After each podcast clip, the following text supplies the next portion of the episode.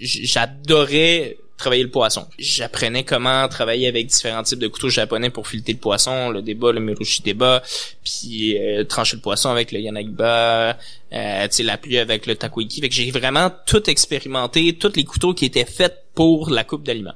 Précis, évidemment. Là, après, il fallait que j'ai ces couteaux-là. Fait que c'est ça. Qu'on achète les roches c'est des vrais, ce qu'on appelle un rabbit hole. Tu tombes dedans, puis tu peux tomber très, très, très longtemps et très, très, très loin avant d'y voir la fin.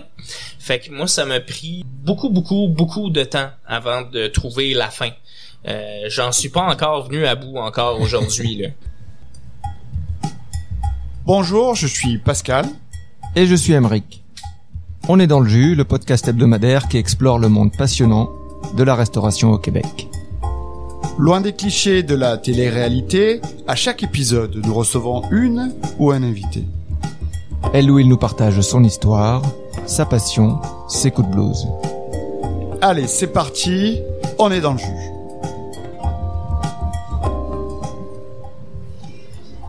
Aujourd'hui, on va parler d'un objet de désir, d'attirance, de fantasme. Chaque cuisinier a le sien, de taille et de forme variées. De toute façon, ce n'est pas la taille qui compte, mais plutôt la façon de s'en servir, à ce qu'il paraît. On le montre avec fierté à ses collègues, qui le soupèsent et le tâtent avec approbation. Par contre, ça ne se prête jamais. Chacun le sien. Un outil comme ça, c'est personnel quand même. Je parle évidemment du couteau, vous l'aurez tous compris, sauf si vous avez l'esprit vraiment mal tourné, c'est-à-dire 99% de ceux qui ont travaillé dans une cuisine. Le couteau donc, peu de professions vouent à leur outil de travail une telle fascination. Une obsession au point de se le faire tatouer sur le bras, ou de dépenser un loyer dans un couteau tellement précieux qu'il ne sera jamais utilisé. Certains vont même jusqu'à quitter leur emploi de cuisinier pour faire profession dans l'aiguisage et l'importation de couteaux très haut de gamme. On est en compagnie de l'un de ces vendeurs de désirs, l'un de ces dealers de fantasmes. Aujourd'hui, c'est Olivier qui est dans le jus. Bonjour Olivier. Bonjour. Salut Olivier une telle introduction, on peut voir que c'est le fantasme de beaucoup de cuisiniers, mais surtout d'Emeric. Il y avait beaucoup de sensualité dans ta voix. Je sentais qu'il y avait quelque chose de particulier. Mais sans rire, on va on va parler de ça. C'est c'est vraiment un fantasme. C'est vraiment le couteau. C'est c'est c'est un fantasme. J'amène quand même une bémol parce que je, pense qu'à travers les années, à travers le temps, euh, le fantasme est devenu quelque chose de beaucoup plus concret. C'est-à-dire que de plus en plus les couteaux deviennent abordables. Puis moi, je, je peux vous parler de l'époque où ce que j'ai commencé à travailler en restauration, ce que j'ai fait l'école de cuisine, euh, il y avait euh, pas d'option. Il y avait, il y avait rien. Il y avait euh, à l'époque c'était le global et c'était tout. aucun marchand d'importateur ou aucun produit vraiment véritable japonais sur les tablettes ici au Québec ou au Canada de, de, ce que je connaissais. Bref. et aujourd'hui, on peut avoir un bon couteau de cuisine à 100 dollars on peut avoir un, débuté dans, dans, dans l'univers des couteaux japonais à partir de 100 dollars. Et c'est ça qui, qui, qui, promet, c'est-à-dire que maintenant, aujourd'hui, je pense que c'est plus un fantasme de d'avoir un couteau de cuisine japonais. Je pense que c'est rendu euh, quelque chose d'accessible et quelque chose que les gens peuvent se permettre pour pouvoir, en fait, euh, on le sait, le, couteau, ça fait une grande différence au niveau des textures, une grande une différence au niveau des saveurs. Si on regarde la cuisine japonaise, c'est vraiment une cuisine de précision, une cuisine de saveur, mais tout part du couteau.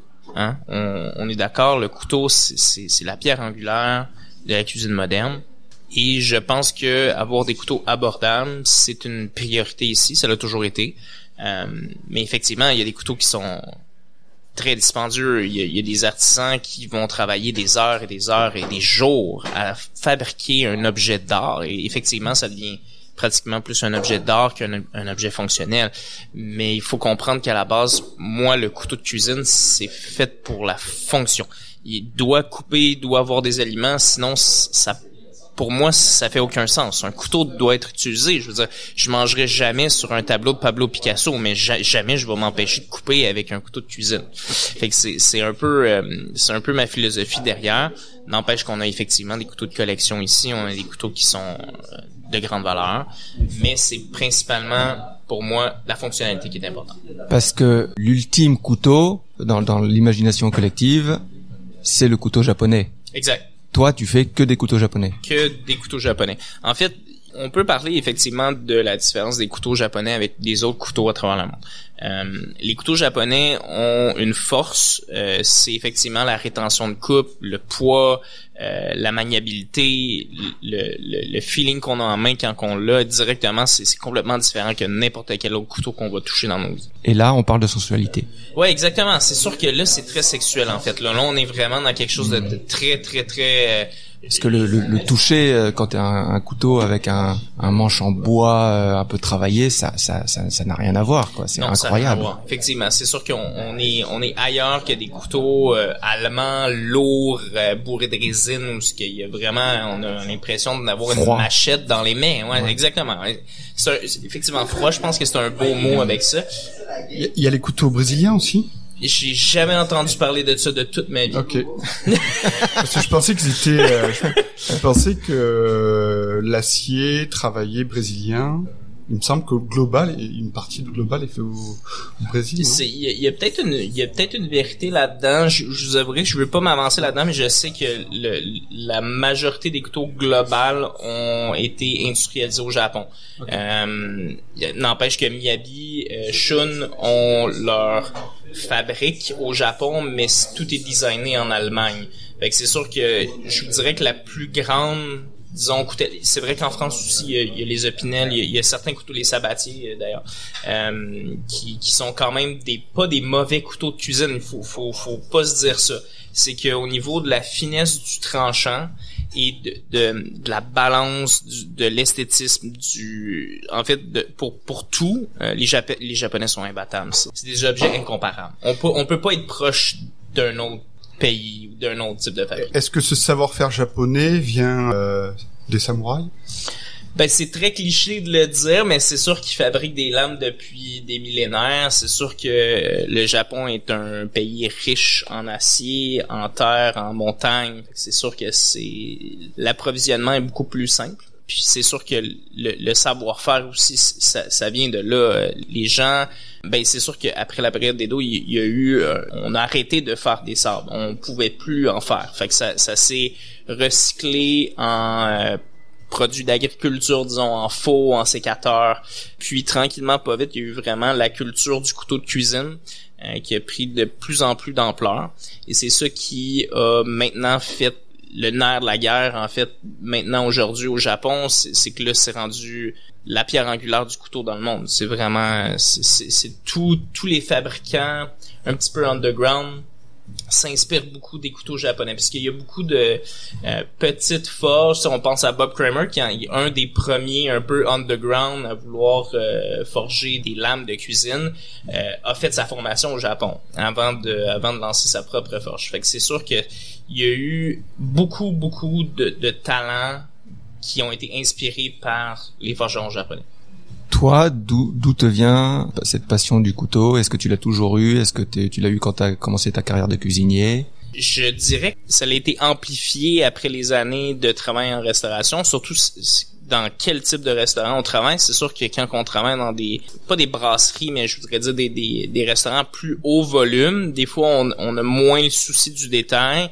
Euh, et, c'est là qu'en fait l'inverse devient tout aussi important. C'est-à-dire que quand on travaille dans des plus petits restaurants où ce que euh, on est trois, quatre cuisiniers, euh, ça devient beaucoup plus familial. Là, on se concentre beaucoup plus sur les détails.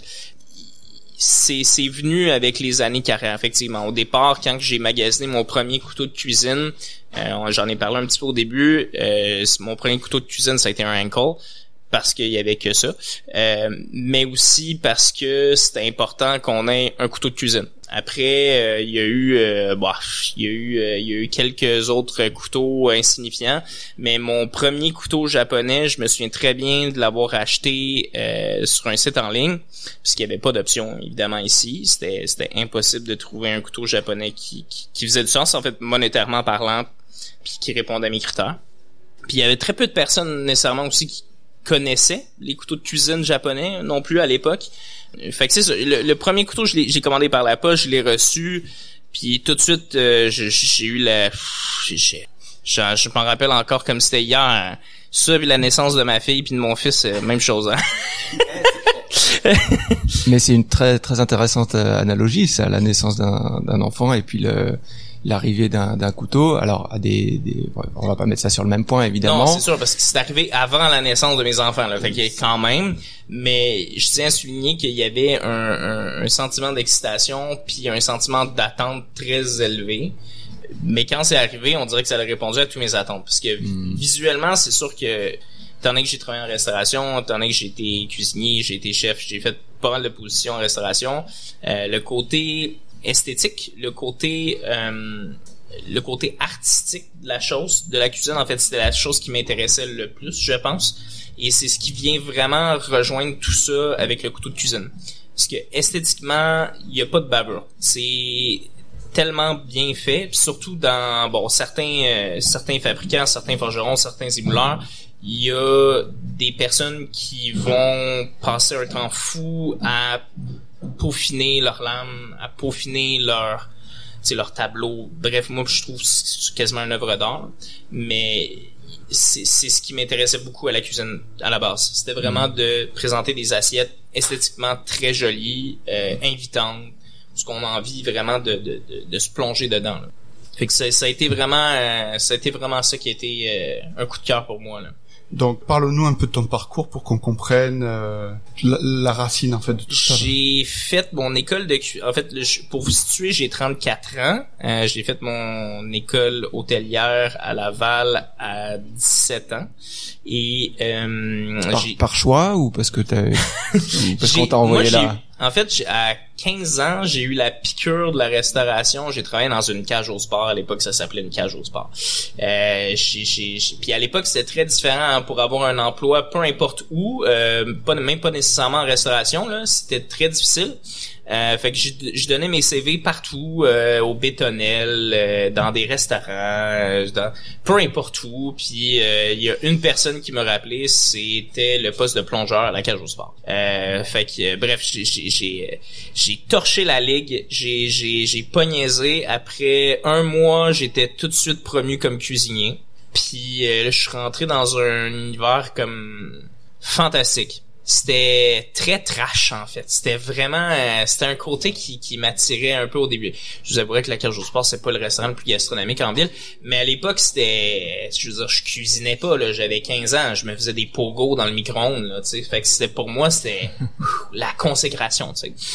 Qu'est-ce qui te plaisait dans le dans dans, dans cette ambiance, dans ce dans... Les gens, moi ça a toujours été les gens. Les gens ils sont généreux, les gens sont sont amicaux, sont sont savent pas nécessairement pourquoi ils sont là hein. Puis ça ça je pense que c'est toujours quelque chose qui je sais pas. Les gens sont sont C'est une, air gang, là. une gang qui se ramasse là, C'est ça. qui sont tous ensemble dans la même merde. Exact, exact. Puis ouais. comme personne, on dirait personne n'a fait des plans pour se rendre là.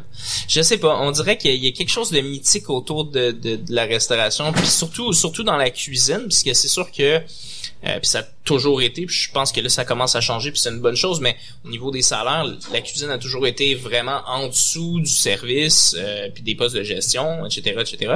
Fait que les gens en cuisine, c'est vraiment des guerriers, là, c'est vraiment des, des vraiment des Puis t'es, tueurs, là, puis t'es à l'abri des clients, donc euh, C'est tu- ça. la plupart du temps, tu- les clients te voient pas, donc tu peux, tu peux, tu peux niaiser, tu peux, euh, tu peux faire des entre guillemets des Dieu sait que conneries. j'aime faire des conneries, mais mais effectivement c'est vrai, tu sais les, les, serveurs ont vraiment l'obligation d'avoir le sourire même s'ils en ont pas envie, puis moi je peux avoir l'air bête puis je m'en sais en bon québécois, tu sais. Fait que je- c'est vrai que ce- cette partie là de tu sais de micro intimité euh, puis tu sais aujourd'hui je fais du service à la clientèle fait que c'est complètement différent là mais euh, de base la cuisine c'est ça c'est c'est c'est c'est juste comme une gang de il y, a- un peu plus de filles heureusement mais c'est une gang de boys. C'est comme un, peu hockey où genre tu, tu, te retrouves dans une chambre après puis tu dis des niaiseries tu sais. Ça, ça, ça, me- ça me fait vraiment beaucoup penser à ça. Tu sais au, au fur du temps ça te fait développer des choses quand même intéressantes comme tu sais l'organisation euh, les priorités. Qu'est-ce qui est plus urgent? Puis même chose dans, dans la vie en fait tu tu tu dis ok ben sur une liste de, de tâches que j'ai à faire bon les priorités sont euh, qu'est-ce que je dois faire pour être plus performant Euh, là, j'aimerais avoir ça comme projet. Alors, euh, qu'est-ce que je vais faire pour m'enligner là-dedans? Fait que ça, ça m'a vraiment beaucoup aidé. Puis la gestion du stress, énormément la gestion du stress. On s'entend un coup de feu, ça part. Puis euh, je veux dire, il y a des cardiologues qui ont de l'air moins, genre euh, tu sais, je veux dire, sont moins dans le jus, là. Tu sais, tu nous regardes, le chef est en train de te tabasser à mort, puis il va te dire, putain, non, mais tu te banques ton cul ouvert! Puis là, c'est comme le chirurgien, comme lui, il est en opération à cœur ouvert, puis comme lui, il a moins de pression que toi, le comprends-tu? Fait que moi, ça, ça m'a vraiment, euh, ça m'a vraiment, puis bizarrement, c'est un peu comme, ça fait pas de sens, mais j'ai adoré ça, en fait. J'ai vraiment adoré ça. Euh, en fait, c'est une des, choses que jamais tu vas retrouver ailleurs dans toute ta vie, en fait. C'est, c'est un truc que jamais, jamais tu vas retrouver dans aucun autre métier, en fait. Euh, puis après ça, tu fumes ta clope après le service, puis t'es gars ah putain j'ai fait ah, c'était une bonne tu sais fait que tu sais c'est vraiment des trucs comme ça que qui, qui, qui sont exceptionnels que, que vraiment qui m'ont marqué mais c'est ça, de, petit à petit, en fait, j'ai fait mon, mon école hôtelière. Après ça, j'ai, j'ai commencé à travailler dans des restaurants un petit peu plus euh, un petit peu plus intéressant, travailler dans je travaille dans beaucoup beaucoup beaucoup de types de, restaurants différents. Je travaille dans beaucoup de restaurants qui ont fermé, je travaille dans beaucoup de restaurants qui m'ont pas payé, j'ai travaillé dans beaucoup de restaurants où il y avait des conditions de merde, j'ai travaillé dans beaucoup de restaurants où ce que euh, ben il y avait des gens qui te respectaient pas ou qu'il y avait des mauvaises ambiances, mais j'ai travaillé dans d'autres restaurants où il y avait vraiment des bonnes ambiances. Euh, fait que j'ai travaillé dans tout plein d'endroits différents. Euh, je travaille avec des chefs euh, vraiment vraiment superbe. Euh, je travaille avec beaucoup de personnes que j'ai aimé.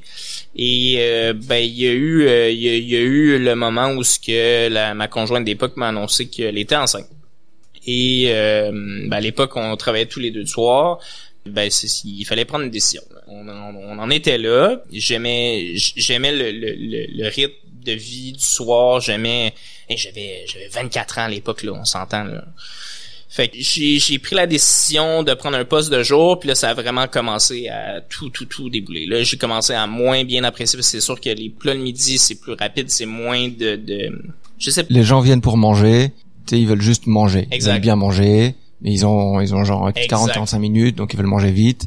Le soir, c'est plus différent. Là, t'es là pour prendre ton temps. Tu veux observer un joli euh, plating, un joli dressage. Mm T'as plus le temps de, de, travailler des choses différentes en tant que cuisinier. Exact. Donc, euh, ah j'ai eu plusieurs relations difficiles euh, suite à ça.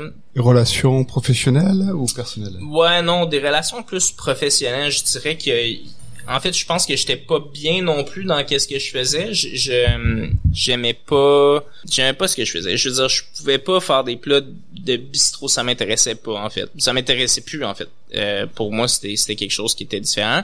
Euh, j'ai pris des postes là, j'ai pris des postes de chef exécutif où ce qu'on faisait juste coster tout, tout devait être exactement portionné à tel gramme près. Euh, c'était vraiment plus de la gestion d'ordinateur. C'était c'était plus vraiment. Je faisais plus de nourriture en fait. Puis c'est là, là j'ai vraiment. Puis encore une fois, tout est une question d'argent aussi. Hein. On a parlé d'argent au début, mais c'était pas facile de, rejoindre les deux bouts avec un poste de cuisinier ou de chef dans un microscopique restaurant où je m'éclatais, mais en fait, je faisais pas une thune, tu sais.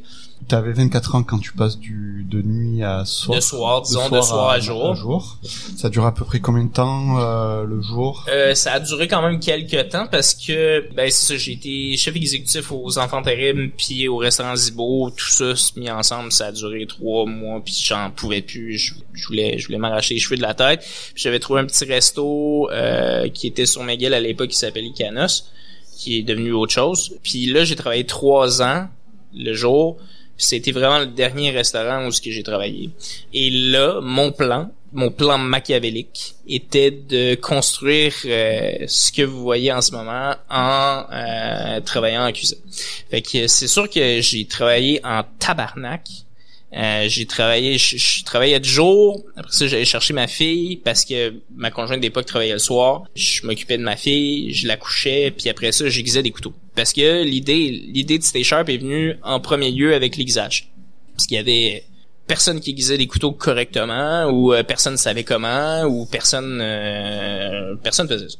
Fait que j'ai, j'ai, j'ai développé ce cette passion-là d'entretien de mes couteaux, entre-temps, dans, toute cette euh, toute cette histoire-là. Puis j'ai commencé à offrir mes services. Puis au bout du temps, ben mes services sont devenus euh, quasiment plus importants ou plus lucratifs que mon job de jour euh, chez Canos. Comment as-tu appris à aiguiser? On n'apprend pas ça en ligne, je suppose. Non, mais c'est beaucoup d'essais essais erreurs, je dirais. Moi, il y a eu une période de temps où je recevais ma paye, j'analysais financièrement où étaient euh, où étaient mes possibilités et j'achetais du matos. J'ai fait ça pendant 50 ans. Tout ce que j'ai fait, c'est acheter des pierres, acheter des couteaux, acheter différents types de couteaux. Fait T'as acheté où? C'était en ligne. À l'époque, il y avait que ça. En fait, l'idée, c'est concrétiser avec le temps pourquoi qu'il y a que ça, tu sais? En fait, il y avait, on, on l'appelait Voldemort, là, mais il y avait, il y avait un endroit à Montréal où ce que, il y avait possibilité d'acheter des couteaux japonais, mais c'était tellement cher, puis c'était tellement pas ce que je voulais, en fait. Fait que bref, les autres options, c'était vraiment uniquement en ligne. En fait, ce qui est arrivé, c'est que l'engouement du couteau a pris vraiment de l'ampleur dans ma tête. Je reviens en arrière dans toute cette période-là, mais dans, dans tous les phases où que j'optais pour d'autres positions, où ce que je euh, j'avais une position plus élevée, où je, devenais chef, où je devenais euh, bon euh, responsable dans une cuisine, où ce que ça, vraiment ça m'intéressait. Je mettais beaucoup d'accent sur les textures, les saveurs, la coupe des aliments. Et là, ben, je me créais des besoins et je me créais beaucoup de besoins. J'ai eu vraiment une j'ai eu une ballonne qui m'a sauté pour les poissons. Je me suis mis à j'achetais tout, tu sais, j'adorais travailler le poisson. Je levais le poisson, je le filetais, puis j'apprenais comment travailler avec différents types de couteaux japonais pour fileter le poisson, le débat, le mirushi débat, puis euh, trancher le poisson avec le yanagiba, euh, la pluie avec le takoiki. Fait que j'ai vraiment tout expérimenté, tous les couteaux qui étaient faits pour la coupe d'aliments. Précis, évidemment. Là, après, il fallait que je les aiguise, ces couteaux-là. Fait que c'est ça. Fait qu'on on achète les roches, puis on fait beaucoup d'essais d'erreurs. C'est vraiment des, des univers, c'est des vrais, ce qu'on appelle un rabbit hole. Tu tombes dedans, puis tu peux tomber très très très longtemps et très très très loin avant d'y voir la fin. Fait que moi, ça m'a pris beaucoup beaucoup beaucoup de temps avant de trouver la fin. Euh, j'en suis pas encore venu à bout encore aujourd'hui. Alors je reviens sur ma question. Il y a quand même une base que tu vas chercher quelque part. Est-ce que tu es allé au Japon voir comment ils aiguisaient? Est-ce que tu t'es est-ce que tu es allé dans des restaurants où, tu savais qu'il y a des gens qui étaient des professionnels de l'aiguisage? Ben même pas.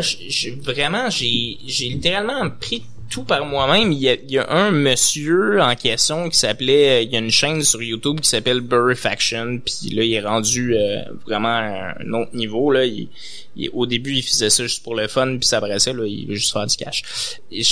C'est vraiment des essais erreurs sans farce. Euh, je pense que l'exige c'est un peu faire du vélo. Euh, au début, euh, t'as besoin de tes petits trous, ou t'es pas capable même pas d'y arriver. Après ça, t'enlèves tes petits trous, tu te pètes la gueule. Puis après, ben si tu veux, tu peux faire du vélo de route puis être Lance Armstrong là, puis t'as pas fini là. Après, tu peux être bon. Et tu peux être vraiment un demi-dieu grec, tu sais. Il y a pas de limite à ça. L'exage, c'est vraiment... Il y, a, des polisseurs au Japon qui ont, sont à, la quête de la perfection constamment. C'est vraiment la quête d'une vie. Là. Eux, ils vont travailler à polir des lames à analyser quelle pierre naturelle va mieux combiner avec ce type d'acier-là, avec quel type de pattern il va être capable d'avoir le, meilleur polissage. C'est vraiment extrême, C'est fou ce que ça peut aller, tu sais. Il n'y a pas de mauvaise réponse.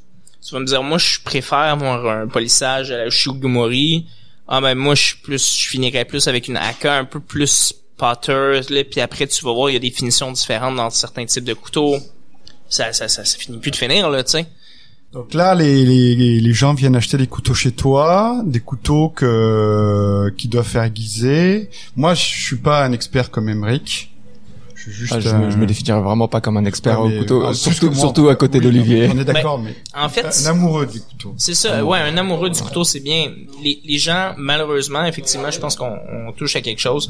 Puis surtout, moi, j'ai fait l'école hôtelière. Il y a le THQ, il y a, il y a, il y a un bref passage là-dessus, mais le couteau, on n'en parle jamais assez. Jamais. On, on, on se dit, tu as besoin d'un couteau, un couteau de chef.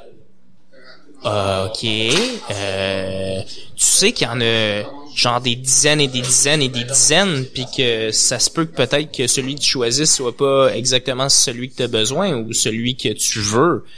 Puis nous, notre rôle, c'est vraiment de donner le plus d'informations possible. Tu le prends dans ta main, qu'est-ce que tu ressens? Il y a des couteaux qui sont pas mal plus lourds que d'autres. Tu exemple, un couteau de Sakai puis un couteau de Sanjo, euh, ça a pas la même longueur, même s'ils disent que c'est deux 210 mm c'est pas exactement la même chose. Euh, un manche d'ébène, un manche renvoyé, ça pèse pas la même chose. Euh, la corne de bœuf puis du paca, ça pèse pas la même chose. La balance où est ton couteau, ben c'est un, un outil que tu vas utiliser euh, toute ta carrière, toute ta vie. En fait, si tu l'entretiens bien, tu peux tu peux l'avoir hyper longtemps en fait. Est-ce que euh, justement, alors, est-ce que tu proposes des formations pour bien entretenir euh, le couteau? Absolument. Ça, c'est vraiment, ça a été au cœur de, des, des fondations de C Sharp, c'est travailler sur l'apprentissage. On a ouvert l'autre côté en, septembre l'année dernière un atelier ish. Euh, ben en fait, ça faisait ça faisait deux deux restaurants qui fermaient consécutivement juste à côté de nous.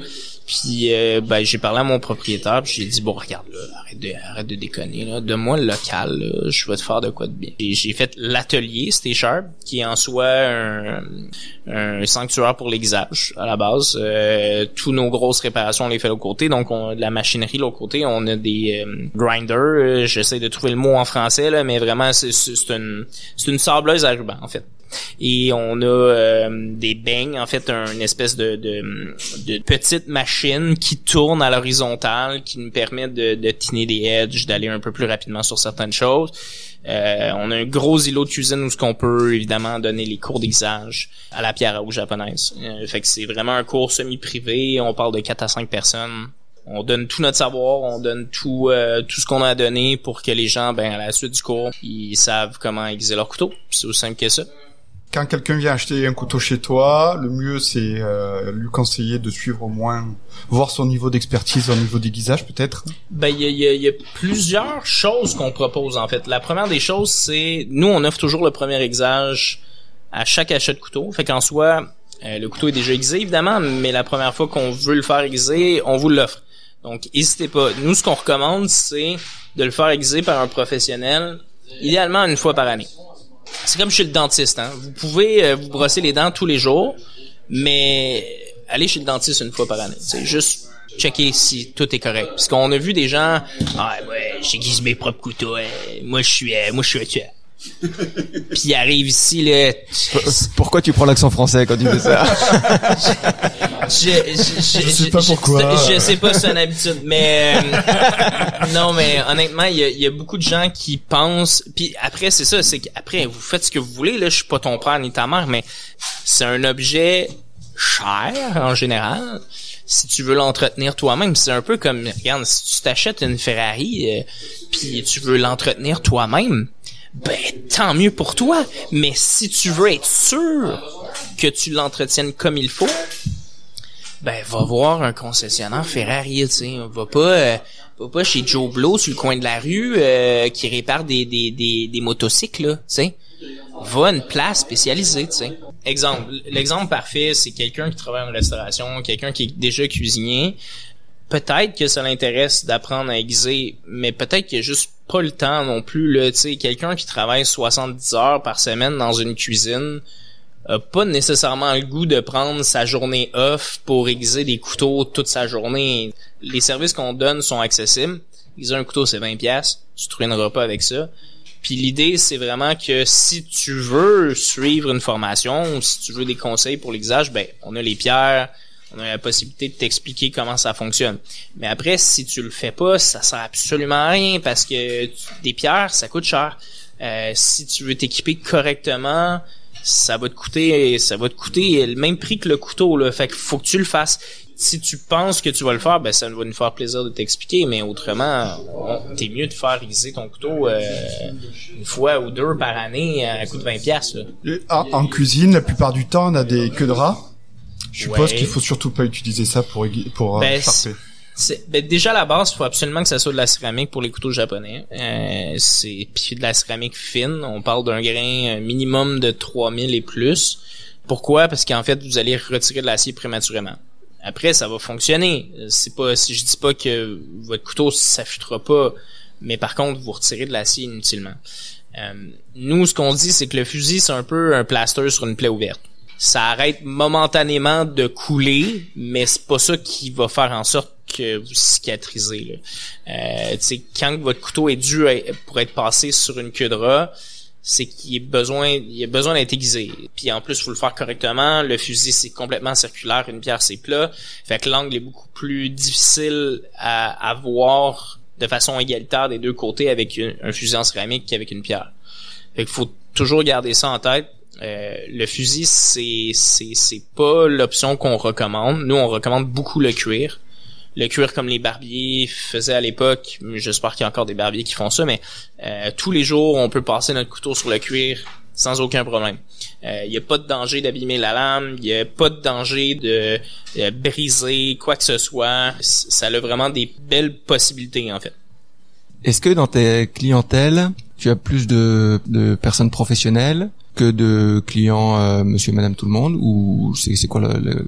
le ratio c'est quand même assez impressionnant. C'est quasiment 50-50, je dirais. Euh, c'est plus les journées, comme le lundi, mardi, le dimanche c'est vraiment, il y a beaucoup de cuisiniers. Par contre, le jeudi, vendredi, samedi, c'est ça, c'est plus du particulier, des foodies, des gens qui s'intéressent à la cuisine. Euh, puis on, voit beaucoup l'évolution. Quand j'ai ouvert ici, il y avait beaucoup, beaucoup de gens de la restauration. Euh, ça, ça, ça a vraiment été, euh, je dirais, frappant à quel point que les gens, ben, évidemment, c'est sûr que le fait que j'ai déjà travaillé, j'avais déjà des contacts, les gens me suivaient, fait c'est un petit peu logique, mais il y a, vraiment un engouement. C'est sûr que depuis la pandémie, ça a tout changé, là, parce que les gens ont appris à cuisiner ou il y avait plus le choix d'apprendre à cuisiner, en fait. Fait que c'est sûr que je pense que le déclic s'est fait là. Après la pandémie, euh, les habitudes sont restées à se faire à manger sainement, euh, puis d'apprécier c'est quoi un bon couteau de cuisine. Nous, on l'a toujours dit, je veux dire, vaut mieux avoir un bon couteau que d'acheter un bloc chez Canadian Tire ou euh, tu sais je veux dire de, d'acheter un set préfet euh, de couteaux très bas de gamme pour le prix d'un bon couteau de cuisine. Vous allez utiliser euh, à peu près à 80% votre couteau de chef tout le temps. Et est-ce que c'est plus des hommes, c'est plus des femmes? C'est plus des hommes. C'est un gros. Euh, Quand même. Tu fais oui de la tête. Ouais, ouais, ouais il y a beaucoup plus d'hommes. C'est, c'est, c'est. Puis, ben en fait, on a des femmes, mais qui achètent pour leur chum on a beaucoup moins de femmes qui achètent pour eux, étrangement. Mais je pense que c'est quelque chose de mythique là-dedans, comme on aime ça les samouraïs, puis genre les trucs. Euh, je sais pas, ça fait très geek, genre. C'est ça, parce que, tu sais, moi, ça me vient me chercher au triple, là. Tu, vois des couteaux, mais puis même, tu parles de Canadian Tire, là, je peux pas m'empêcher de regarder. Je sais que c'est des couteaux de merde, je sais que je les ai déjà vus dix fois, mais je vais quand même regarder, je vais quand même euh, observer. Ça vient vraiment me chercher au triple, quoi. Alors, est-ce que c'est un truc de gars ah, c'est une question intéressante à poser euh, peut-être un jour sur les réseaux sociaux. Moi, je sais, ma femme, euh, par contre, elle adore les couteaux. Mais c'est ça qui je sais pas, ma blonde là, c'est c'est fou hein, je raconte une histoire très cave mais la première fois que je m'en vais coucher chez ma blonde, j'amène mes bobettes puis mes couteaux. Parce que je savais pertinemment qu'elle avait des couteaux de merde. Puis je savais que je pouvais pas y faire un bon repas sans avoir un bon couteau. Ça c'est l'histoire quand tu vas dans un chalet avec des amis, ah, t'as des bonnes viandes, tu veux te faire un bon barbecue, et puis t'as t'as des couteaux tout pourris qui coupent pas. T'es là genre qu'est-ce que je fais là? Je touche je touche à ça, je touche pas à ça, ah, c'est horrible, c'est horrible. Donc maintenant, maintenant j'emmène mes couteaux en barbecue. Mais je pense que tranquillement, on veut amener ça. Déjà à la base, comme j'ai dit au début, je pense qu'on veut que tout le monde a un bon couteau dans son foyer au Québec, au Canada, à travers le monde, tu sais, ça se fait pas. C'est un blasphème de cuisiner avec des couteaux qui coupent pas ou des couteaux de mauvaise qualité. Eh man, t'as, un barbecue à 3000 pièces. Ouais, c'est ça. Achète le couteau qui, qui va te permettre de couper ton, ton, steak ou ce que t'as fait dessus de la bonne manière. Exact. Mais je, je sais pas, on dirait que les gens vont investir dans des trucs comme des batteurs sur socle, des, des Vitamix, euh, euh, des machines sous vide, des trucs euh, vraiment des micros électroménagers, tu sais. Mais c'est la base d'un couteau, tu sais, c'est c'est plus que la base là. Alors, tu parlais tout à l'heure de l'ITHQ. Est-ce que ça vaut pas le coup d'aller voir une école de, de chef et leur dire écoutez euh, Ben, les- là quand même il faut passer à un niveau supérieur. C'est ça. Ben, à l'ITHQ, il offre euh, un crash course de de-. Euh, J'ai, j'ai, on, ben, en tout cas, Mike, qui est un de mes employés, euh, donnait aussi des cours à l'ITHQ. J'en ai donné aussi un à l'ITHQ, un autre euh, école culinaire à Montréal. C'est sûr que moi, je veux bien pousser, là, mais écoute, quand j'ai vu qu'il y avait, ils vendaient le set Victorinox là-bas, le whole kit, puis pour un prix de fou là, c'était super cher. Honnêtement, je disais mais pourquoi pour- euh, bonjour, tu sais, je, mais je vais vous faire un deal de fou pour vos étudiants et des vraies crises de couteau là, pas de l'esti d'ombre qui se ramasse dans les vidanges un an après là. Mais non, sais, des contrats béton avec Victorinox euh, pas capable de l'enlever, tu sais puis euh, THQ, c'est ça, là, tu ils ont, ont, c'est un cadre, il faut que tu fites dans le cadre, tu rentres dans le cadre, puis c'est ça. Puisque tout le monde, là, tout le monde du THQ, ils viennent ici, là, ils, ils créent ça dans les vidanges, après, là, dès qu'ils ont fini leur stage, là, ils créent ça dans les vidanges, ils s'en vont s'acheter un vrai couteau, là. Si tout, tout le monde fait ça, là. Déjà, c'est dur d'en- d'entrer comme stagiaire dans un restaurant. Si en plus tu t'es ramené avec la petite mallette euh, Ah Victorinox, tu, La mallette est, est- pour vrai, elle a fait deux pieds de haut, là. Elle est large comme ça. Il y a un paquet de Guzwin là-dedans qu'il y a personne qui va utiliser de sa vie. Genre, il y a à peu près neuf couteaux, dont trois qui font la même affaire. tu Ça viens. coûte 500 balles, cette cochonnerie-là. là. 500 balles ici, là, t'as genre une bombe nucléaire ou deux, euh, deux, deux crises de bons couteaux, là, tu sais. Fait que c'est ça que moi qui me fait capoter, là. Je veux dire, aujourd'hui, là, on n'est plus à l'âge de pierre, là. euh, débarrassons-nous de ça, là, tu sais. Il y a, y a des choses vraiment qu'il faut que, tu sais, je, je- je rends à César qu'est-ce qui appartient à César. Euh, les Japonais font des lames qui sont beaucoup plus rigides que des couteaux européens, de par la dureté de, de l'acier. Fait que c'est sûr que pour des, exemple, des, des gens qui travaillent la boucherie à l'européenne, par exemple, ou qui vont fileter le poisson à l'européenne, vont pas trouver leur compte avec les couteaux japonais. Euh, Il y a beaucoup, moi j'ai travaillé longtemps avec un vieux Victorinox pour euh, comme couteau de boucher là. Euh, C'était pas mon dada au niveau des couteaux japonais. Ben, par contre, je comprends pas pourquoi que les gens continuent à fileter avec un long couteau flexible leur poisson. Là, ça décalisse la viande, ça, ça a pas de sens. C'est vrai qu'il y a certains couteaux que ben c'est pas nécessairement, je pense, au niveau des couteaux japonais, je parle, les meilleurs ou le, le- à, à mon style à moi. Fait qu'il y y a vraiment des personnes qui peuvent dire ben moi j'aime mieux mon vieux Victorinox pour ça. Mais pour tout le reste là, c'est- incomparable. C'est parce qu'en fait, ce qu'il faut comprendre, c'est que ce qui désaffûte le couteau, c'est pas nécessairement l'aliment, c'est la planche à découper. Quand tu raques la planche, là, c'est c'est Raque terrible. la planche, mais terrible. juste si tu travailles, mettons, on prend un couteau européen puis un couteau japonais. Euh, les deux, on raque pas la planche. Le, couteau qui va s'émousser le plus rapidement, c'est le couteau européen, simplement au choc à la planche à découper. Parce qu'en fait, regardez une mandoline, en fait. C'est rare qu'elle s'émousse ou elle s'émoussera très lentement parce qu'elle coupe que les aliments. Puis même la lame de la mandoline est pas si dure que ça là. Fait que c'est vraiment la planche à découper. En plus qu'on travaille sur le plastique, c'est sûr que ça désaffûte, mais effectivement, quand on racle la planche, c'est la pire chose qu'on peut faire. Les mouvements de torsion, les les raclements, euh, les chocs sur les aliments plus durs. Tu sais, en fait, la loi, c'est si c'est trop dur pour tes dents, c'est trop dur pour ta lame. Dans tout, dans tous les cas.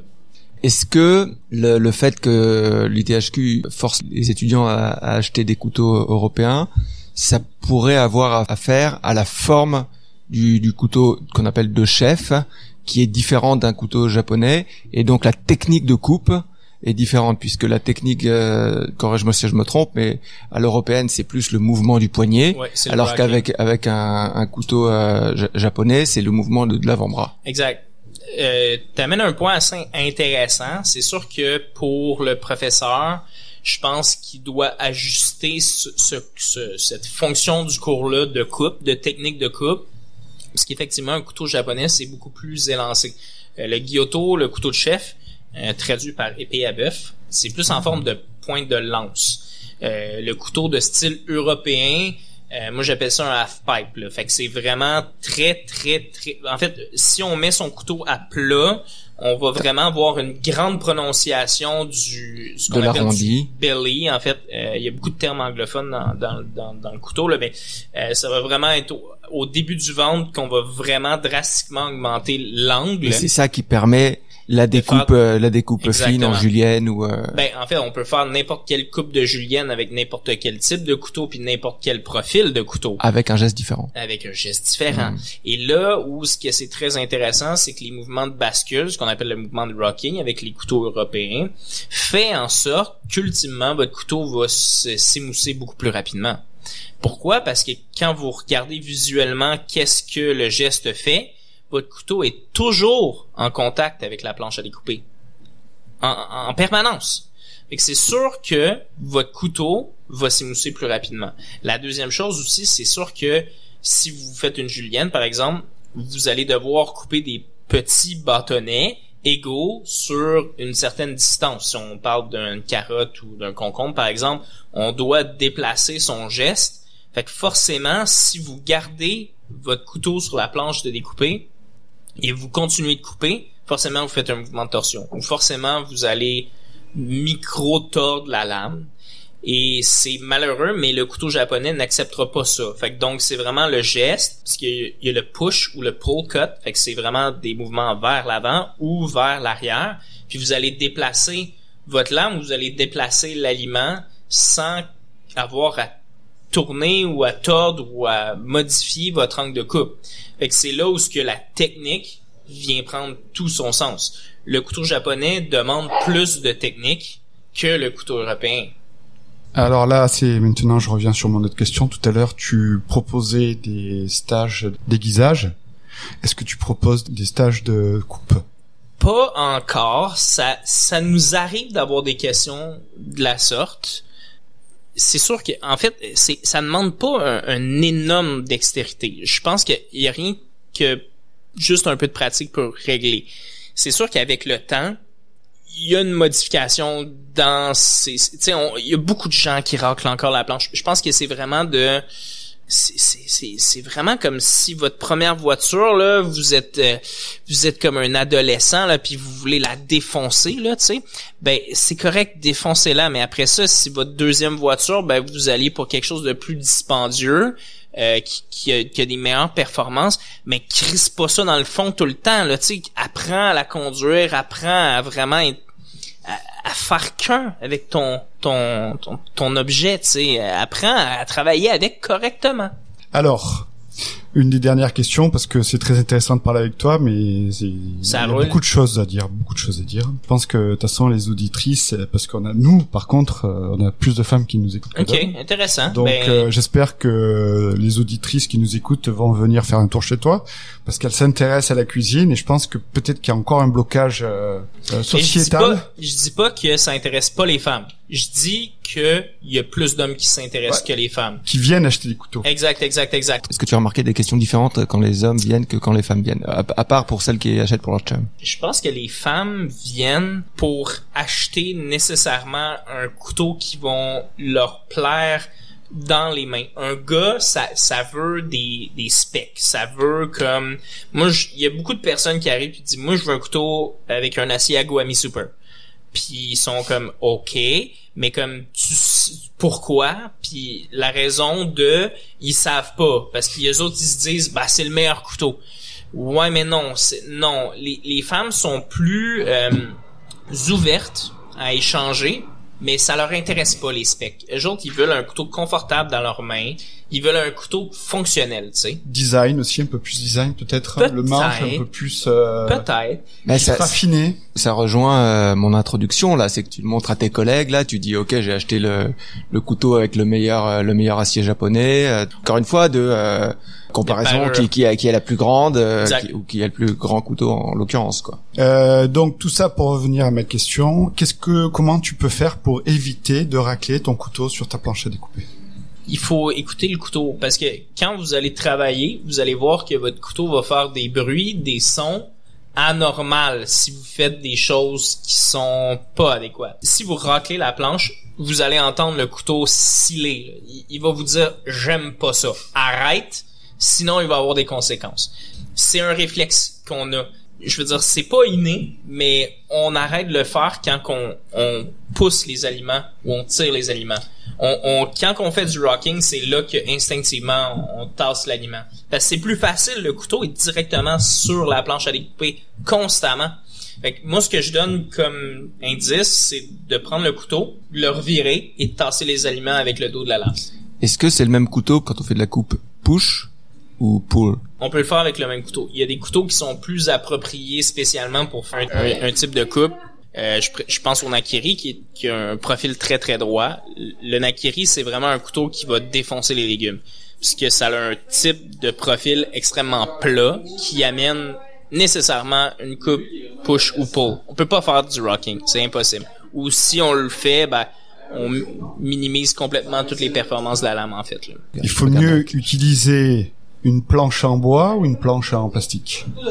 Toujours une planche en bois. En fait, on a des planches en plastique japonaises euh, qui sont fabriquées par la compagnie Azegawa, qui ont une sorte de composite à l'intérieur de bois qui fait qu'elle absorbe mieux les chocs qu'une planche en plastique traditionnelle. Si vous allez dans n'importe quel restaurant de, de sushi haut de gamme, coupe tout avec ces planches là.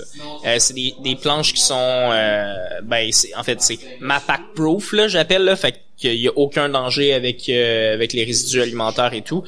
Honnêtement la planche de bois c'est du gold. Les japonais travaillent sur le Iba qui est une planche en cèdre ou en, vraiment il faut éviter le bambou là tout le monde pense que c'est du bambou là mais pas du tout là euh, c'est une planche en bois extrêmement souple qui va vraiment faire en sorte que les contacts sur la planche vont être minimes versus euh, du plastique ou du bois très très dense. Faut éviter le bois très dense. Les rames, c'est, limite trop dense.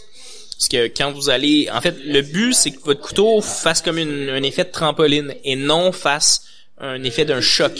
Et quand vous allez couper sur quelque chose de trop dur, c'est la lame qui absorbe. Un peu comme quand on, on pense euh, à une mise en échec au hockey, la bande fait en sorte qu'elle absorbe une partie du choc comme une trampoline en fait.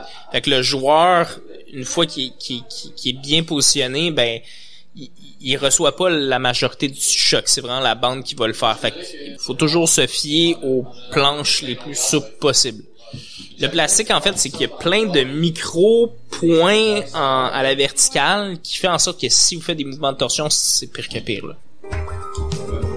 Olivier, merci pour tout. Euh, je pense que peut-être euh, dans les prochains épisodes, il faudra se revoir parce qu'il y a beaucoup de choses à dire. Merci pour ton temps et ta générosité. Merci Olivier. Euh, je pense que je vais jeter un petit coup d'œil dans la boutique et je pense que ça va coûter cher cet épisode. Même si tes couteaux sont, sont très abordables, ça va me coûter cher. Merci beaucoup de l'invitation. Ciao, ciao.